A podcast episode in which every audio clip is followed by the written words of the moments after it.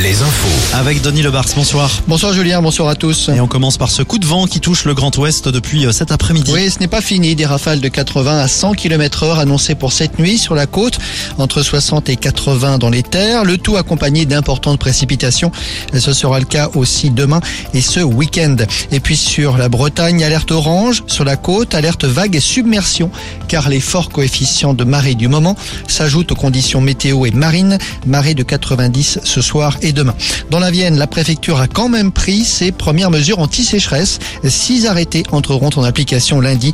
Ils portent sur l'utilisation de l'eau potable et sur le prélèvement d'eau dans les milieux naturels.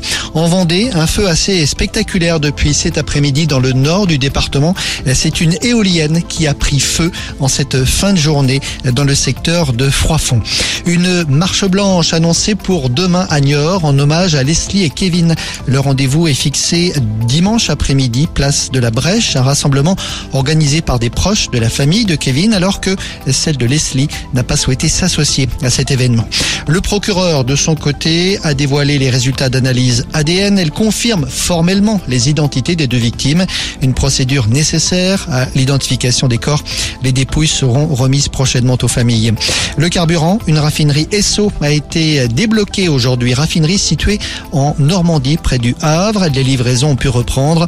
Les autres sites restent bloqués pour l'instant. Sur l'ensemble du pays, environ 7% des stations-service sont en pénurie partielle ou totale. Pour l'instant, ce sont surtout les agglomérations de Nantes, Rennes, Tours et Le Mans qui sont touchées. À la SNCF, le trafic toujours perturbé demain. Environ 3 TGV sur 10 aujourd'hui sur le réseau Atlantique. On passe à 4 sur 10 sur 10 demain et ce week-end. Corinne Diacre évincée à son tour. Elle n'est plus la sélectionneuse de l'équipe de France de football féminine. Occupait ce poste depuis 2017. Voilà pour l'info. Bonne fin de journée sur Alouette. Vous êtes avec Julien. Merci Denis.